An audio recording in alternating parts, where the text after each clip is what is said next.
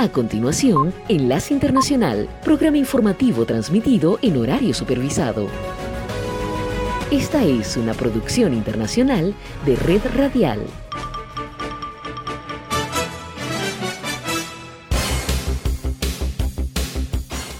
Aquí comienza Enlace Internacional. Saludos a nuestra audiencia en Caracas, Venezuela y el mundo, a través de nuestra frecuencia Sintonía 1420 AM y en Soy Ángela Montilla en la presentación. Bienvenidos.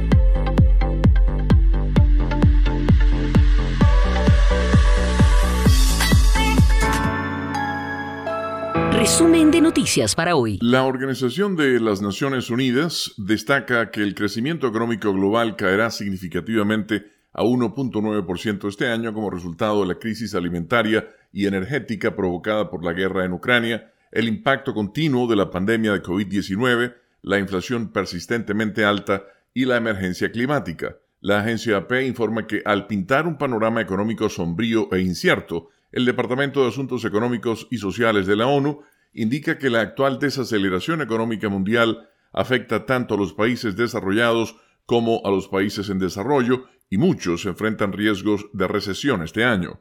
El informe señala que el pronóstico de crecimiento económico del 1.9% de este año, por debajo del 3% estimado en 2022, es una de las tasas de crecimiento más bajas de las últimas décadas, pero proyecta un repunte moderado al 2.7% en 2024 si la inflación disminuye gradualmente y los obstáculos económicos comienzan a disminuir. En su informe anual, a principios de este mes, el Banco Mundial redujo su pronóstico de crecimiento casi a la mitad de su proyección anterior del 3% a solo 1.7%. El Fondo Monetario Internacional proyectó en octubre que el crecimiento mundial se desaceleraría del 6% en 2021 al 3.2% en 2022 y al 2.7% en estos 12 meses. La directora gerente del FMI, Cristalina Georgieva, expresó en el Foro Económico Mundial la semana pasada en Davos, Suiza, que este será un año difícil, pero se apegó a la proyección inicial y agregó que no anticipan una recesión global. Según el informe de la ONU, este año el impulso del crecimiento se ha debilitado en Estados Unidos, la Unión Europea y otras economías desarrolladas, lo cual ha afectado negativamente al resto de la economía mundial. En Estados Unidos, por ejemplo, se proyecta que el Producto Interno Bruto se expanda apenas cuatro décimas porcentuales este año, después de un crecimiento estimado en 1.8% en 2022, indica la ONU, y se prevé que muchos países europeos experimenten una leve recesión con la guerra en Ucrania entrando en su segundo año a partir del 24 de febrero, los altos costos de la energía, la inflación y las condiciones financieras más estrictas deprimen el consumo y las inversiones de las familias. Esta es la señal internacional de sintonía 1420 AM, presentando Enlace Internacional.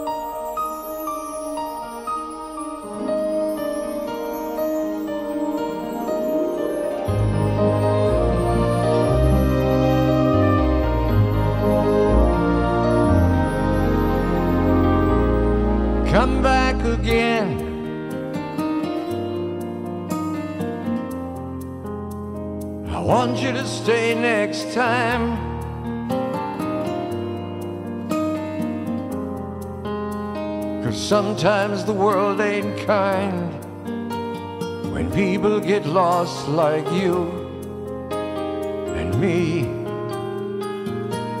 I just made a friend.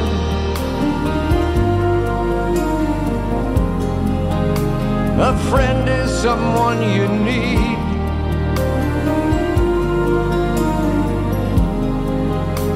But now that he had to go away. I still hear the words that he might say.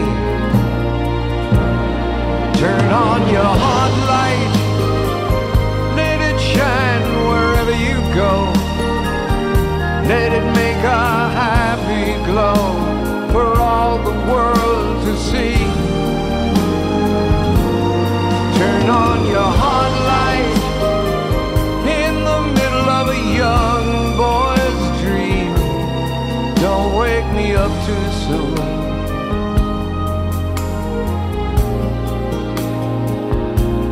take a ride across the moon, you and me.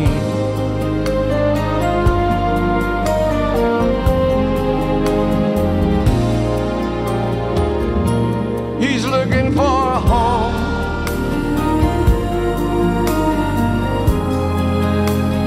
everyone needs a place.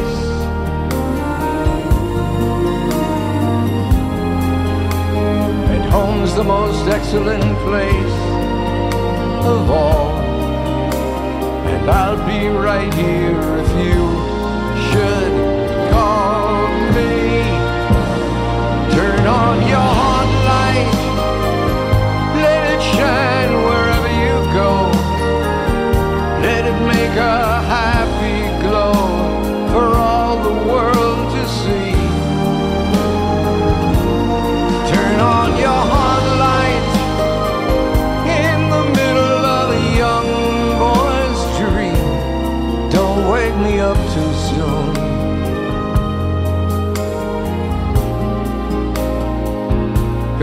take a ride across the moon. You and me.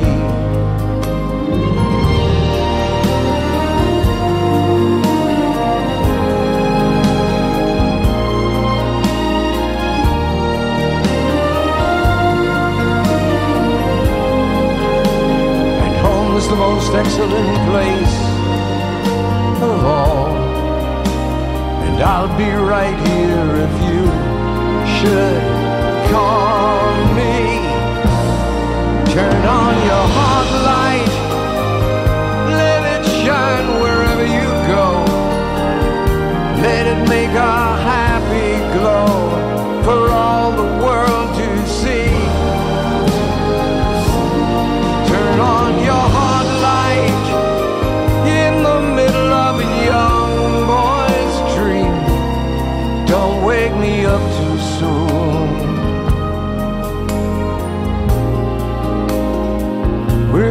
take a ride across the moon.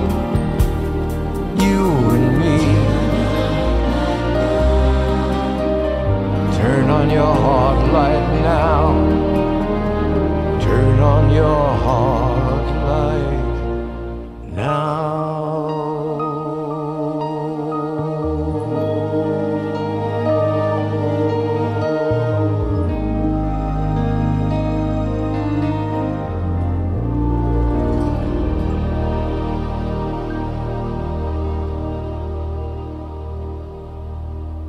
Enlace Internacional con los Deportes. Y ahora hablamos de un sudamericano, de Luis Suárez, el uruguayo, que el comienzo que tuvo con la camiseta de gremio es inmejorable y en el día de ayer miércoles escribió un nuevo capítulo en su corta historia en el fútbol brasileño, cuando anotó el gol agónico con el que su equipo venció 1 a 0 a Brasil de pelotas por la segunda fecha del campeonato gaullo.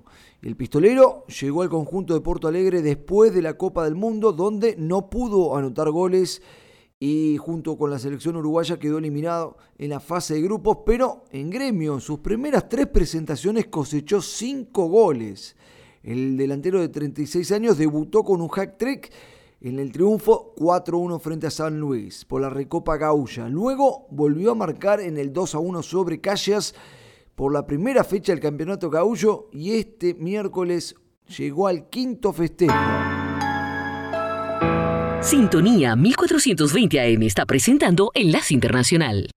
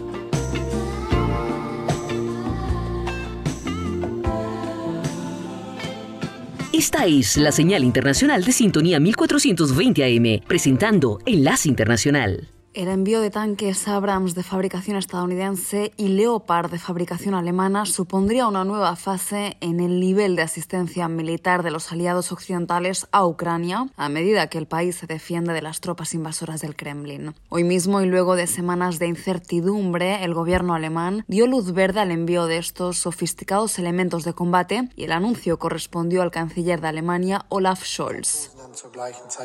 Entregaremos tanques de batalla a Ucrania, tanques Leopard 2, y ese es el resultado de estrechas e intensas conversaciones con nuestros socios, nuestros aliados. Desde Berlín confirmaron el envío de 14 tanques Leopard con la intención de transferir hasta dos batallones y a su vez autoriza las exportaciones por parte de terceros países a Kiev y naciones como Polonia o España se sumarían a esta iniciativa. Esta decisión de los países miembros de la OTAN responde a la última petición del presidente Volodymyr Zelensky, quien en innumerables ocasiones solicitó nuevos tanques, pues asegura los suyos están anticuados. Son de la era soviética y carecen de la potencia y precisión necesaria para combatir al ejército de Vladimir Putin. Como era de esperar, el dignatario ucraniano no ha tardado en reaccionar y a través de su cuenta de Twitter ha manifestado gratitud a la determinación de Alemania, una decisión que ha catalogado como importante y oportuna. En tanto, en Washington DC persisten las dudas sobre si finalmente la Casa Blanca aprobará o no el envío de tanques Abrams, aunque según apunta la prensa estadounidense, la confirmación oficial podría producirse en cualquier momento. Por su parte, el Kremlin se ha mostrado prácticamente indiferente al anuncio de Occidente y el portavoz del presidente Vladimir Putin, Dmitry Peskov, aseguró que estos tanques arderán igual que el resto de los que están siendo empleados por Ucrania en los combates. Enlace Internacional con la Música.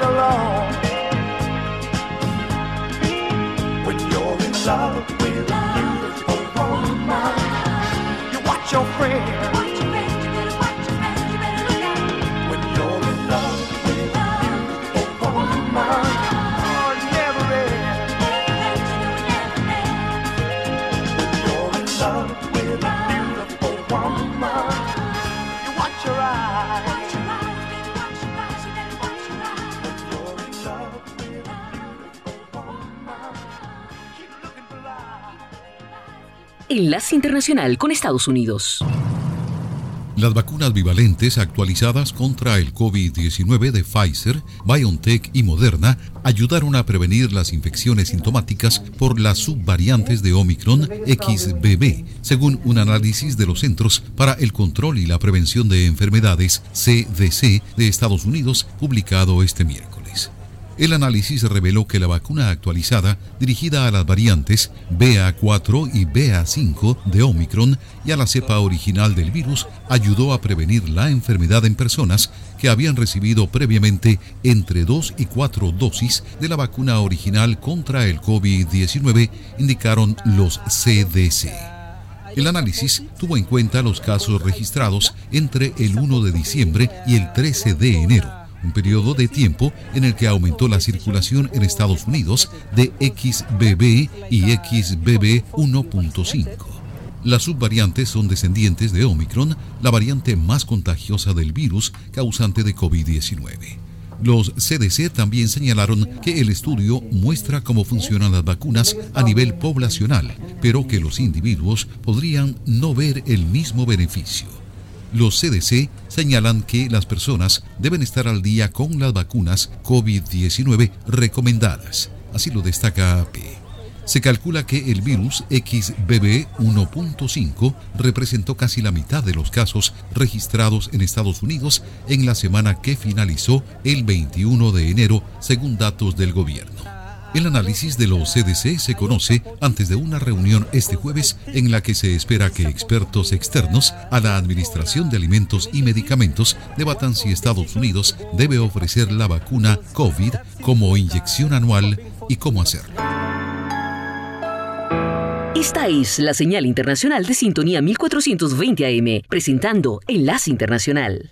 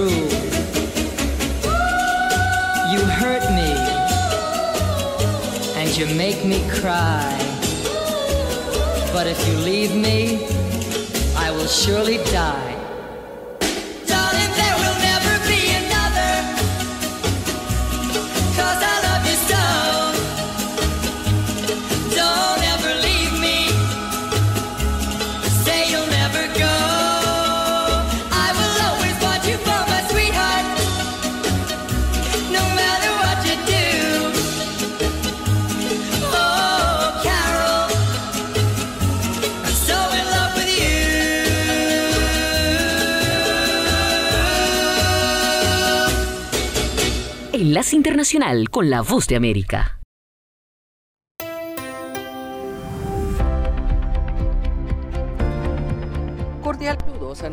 Desde Washington. Soy Yoconda Tapia y hoy en Conversando con la Voz de América abordamos el tema del aumento del flujo de migrantes en América Latina y el Caribe y los riesgos que enfrentan en esta movilidad que se debe a diversos factores, principalmente económicos y de seguridad. El tema se aborda en esta entrevista exclusiva de la Voz de América en Santiago de Chile, en la que nuestra colega Celia Mendoza plantea diversos temas al director de la Organización Internacional para las Migraciones, Antonio Vitorino.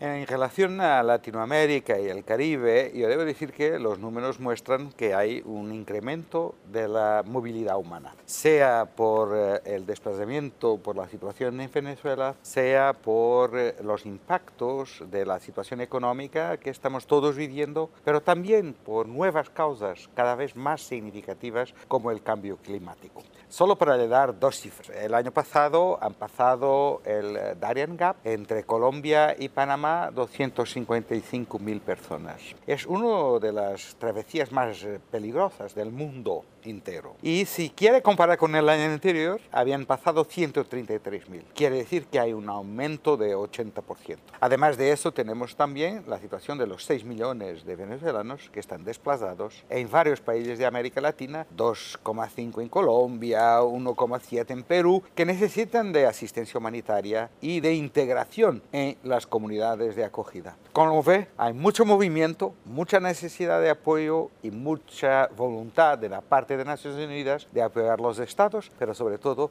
los migrantes. Algo que usted menciona que es importante es la cantidad de personas que cruzan el Darién. En su mayoría, ¿quiénes son esos migrantes y qué poblaciones hemos visto que son las que utilizan esta ruta?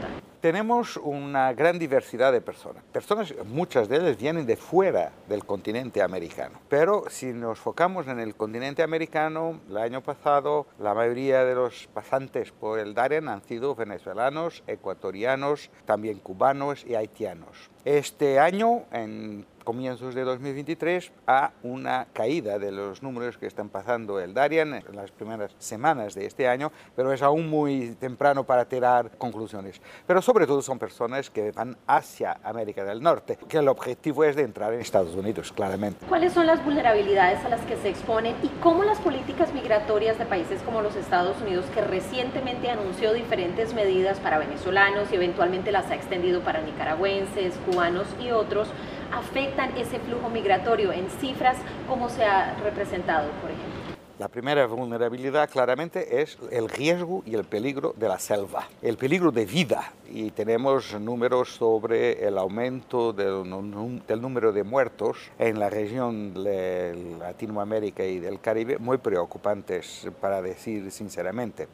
El segundo riesgo es la explotación, las redes de trata que explotan a las personas, con toda la vulnerabilidad asociada, la violencia de género, los abusos sexuales, los abusos sobre los niños, porque muchos de los que cruzan el Darien son familias con niños. En tercer lugar, hay un crecimiento de la presión migratoria en México un crecimiento de doble dimensión, por los que vienen de América Central y de América del Sur, con el objetivo de llegar a la frontera americana, pero también la presión del norte, de los retornados por los Estados Unidos, que Estados Unidos no aceptan entrar en su territorio y que quedan en la frontera en condiciones humanitarias muy difíciles. OIM está en todo lado. OIM presta la asistencia a esas personas con necesidades humanitarias, que son las necesidades más básicas de vida, comida, protección sobre, contra el frío, por ejemplo, copas calientes, pero también la asistencia médica y psicosociológica, porque del punto de vista de salud mental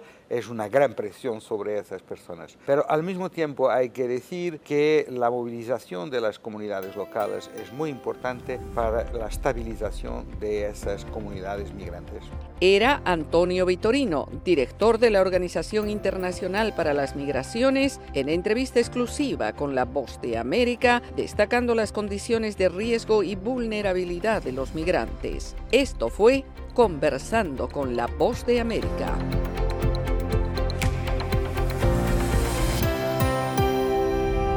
Desde la Voz de América en Washington les informa Tony Cano. Poco después de la peor masacre en la historia del condado de Los Ángeles, el gobernador de California se encontraba en el hospital para reunirse con algunos de los heridos en el incidente cuando sus colaboradores lo apartaron y le informaron de otro tiroteo masivo en el otro extremo del estado. La noticia de que un hombre armado había asesinado a siete personas en dos granjas de hongos de un pintoresco tramo costero del norte de California llegó apenas horas después de que el gobernador Gavin Newsom habló de su hartazgo y frustración con los tiroteos masivos. Las vacunas bivalentes actualizadas contra el COVID-19 de Pfizer y Moderna ayudaron a prevenir las infecciones sintomáticas por las subvariantes de Omicron XBB, según análisis de los Centros para el Control y la Prevención de Enfermedades de Estados Unidos, publicado el miércoles. El análisis reveló que la vacuna actualizada, dirigida a las variantes BA4 y BA5 de Omicron y a la cepa original del virus, ayudó a prevenir la enfermedad en personas que habían recibido previamente entre dos y cuatro dosis de la vacuna original contra el COVID-19, indicaron los CDC. Una mujer canadiense se declaró culpable el miércoles de enviar una carta amenazante con el veneno resino al entonces presidente Donald Trump en la Casa Blanca. La carta de Pascal Ferrier exigiéndole a Trump que abandonase su postulación en esta reelección fue interceptada en un centro de reparto postal en septiembre de 2020 antes de que pudiera llegar a la Casa Blanca. Escuchan una producción de La Voz de América. Una cifra récord de 16,3 millones de personas buscaron cobertura bajo la reforma al sistema de salud pública este año, el doble de las registradas cuando se estableció el sistema hace casi una década, informó este miércoles el gobierno estadounidense. Más de 3 millones de personas se inscribieron en el mercado bajo la ley de cuidado de salud asequible conocida como Obamacare, según el Departamento de Salud y Servicios Humanos. Microsoft investiga este miércoles problemas en sus servicios en línea como su plataforma de mensajería Teams y el sistema de correo Outlook después de que usuarios en diferentes lugares del mundo reportaran interrupciones. La compañía informó de una degradación de servicio de varios de sus servicios Microsoft 365. Lloyd Morissette, el co-creador del popular programa infantil educativo Plaza Sésamo, que usa empatía y seres afelpados como Abby Cadaví, Elmo y el monstruo come galletas, ha muerto. Tenía 93 años. No se reveló la causa de su muerte. Desde la Voz de América en Washington les informó Tony Khan.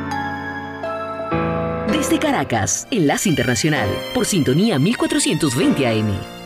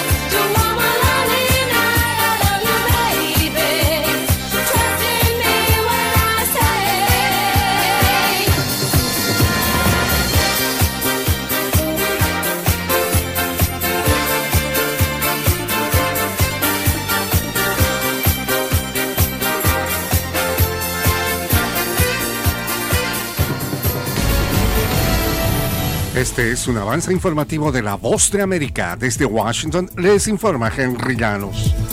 Empiezan a descender las deportaciones después de que la administración Biden implementara medidas que agilizan las vías legales. Nos informa Víctor Hugo Castillo. Las estadísticas de migrantes capturados en la frontera sur de los Estados Unidos procesados bajo el título 42 reflejan una reducción de casi 70.000 expulsiones en los primeros tres meses del año fiscal 2023, siendo un 26.3% menos comparado al 2022. Aquellos que intenten cruzar la frontera suroeste de manera irregular serán devueltos a México y estarán sujetos a una prohibición de admisión por cinco años un posible proceso penal si intentan volver a ingresar. Víctor Hugo Castillo, Voz de América, McAllen, Texas. Bastaron 20 días desde que el presidente Joe Biden pusiera en vigor la ampliación de un parol humanitario para migrantes de Nicaragua, Cuba, Venezuela y Haití para que cayeran en un 97% las entradas de manera irregular de nacionales por la frontera sur. Se trata de una comparación con el mes anterior. Estas medidas ampliadas de aplicación de la ley en la frontera están funcionando, dijo el secretario del Departamento de Seguridad Nacional,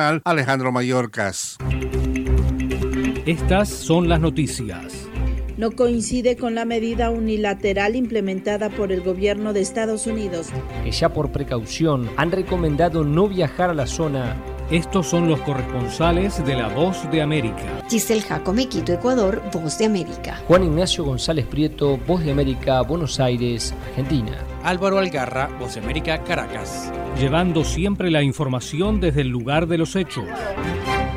El presidente de Chile, Gabriel Boric, demanda la libertad de presos políticos en Nicaragua durante la cumbre de CELAC. Nos informa Donaldo Hernández. El presidente de Chile, Gabriel Boric, fue enfático al referirse a la situación de Nicaragua durante la cumbre de la Comunidad de Estados Latinoamericanos y Caribeños CELAC. El deber que le asiste a Nicaragua de avanzar es la libertad de los presos políticos, opositores que aún se encuentran detenidos en condiciones indignas, porque solo con la libertad y la dignidad se fortalece la democracia y el bienestar de nuestros pueblos. Pueblo. Además de denunciar la situación de los derechos humanos, el mandatario demandó elecciones justas. Para ello se mostró anuente a liderar un diálogo en el país centroamericano. Donaldo Hernández, Voz de América. El Papa Francisco arrojó luz sobre la forma en que la Iglesia Católica abordó acusaciones de abuso sexual contra un obispo católico héroe de la independencia de Timor Oriental, galardonado con el Premio Nobel de la Paz, insinuando que de hecho el Vaticano le permitió jubilarse anticipadamente en lugar de ser procesado o castigado. El sumo pontífice reconoció que la Iglesia Católica todavía tiene un largo camino por recorrer para lidiar con el problema,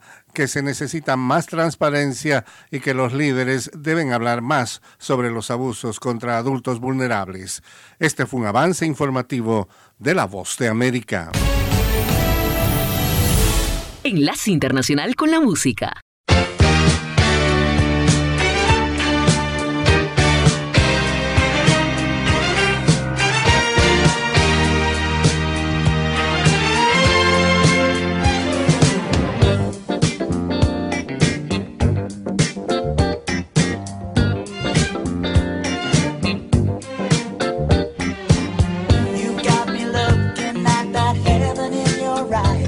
I was chasing your direction. I was telling you no lies, and I was loving you. When the words are said,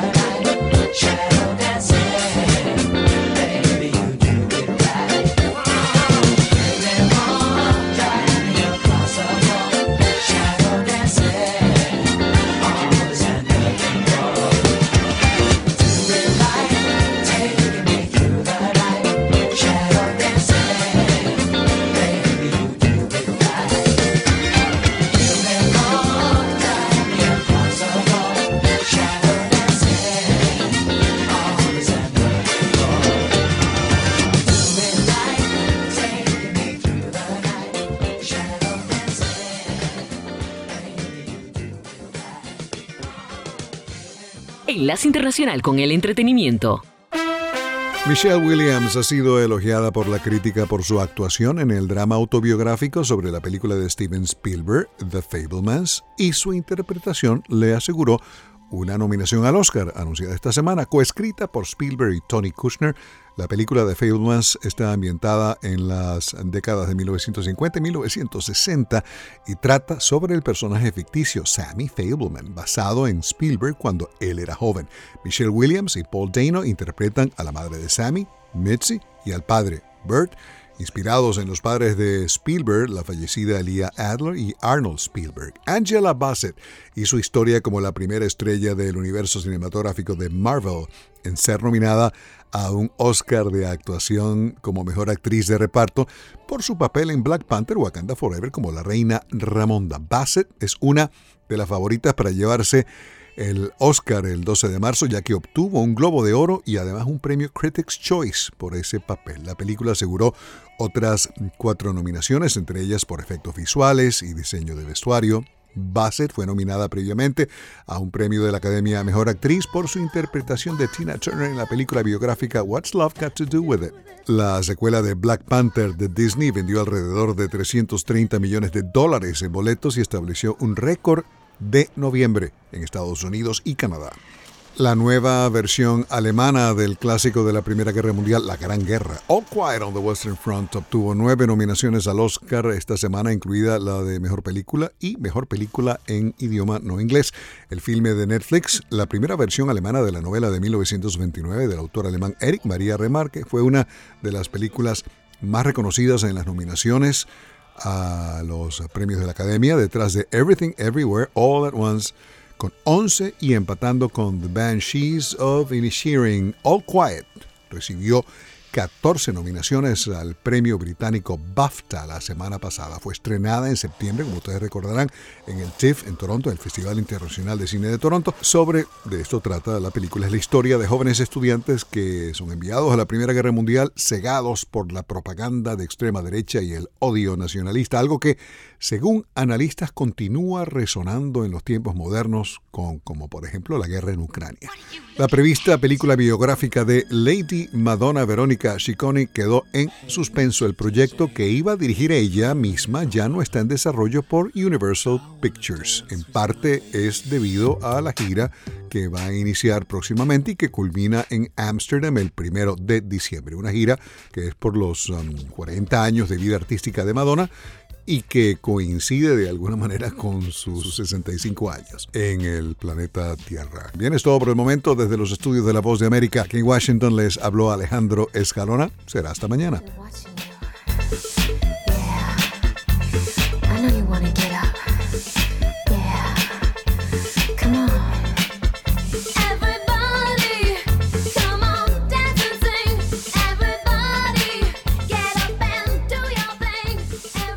Desde Caracas, Enlace Internacional, por sintonía 1420 AM.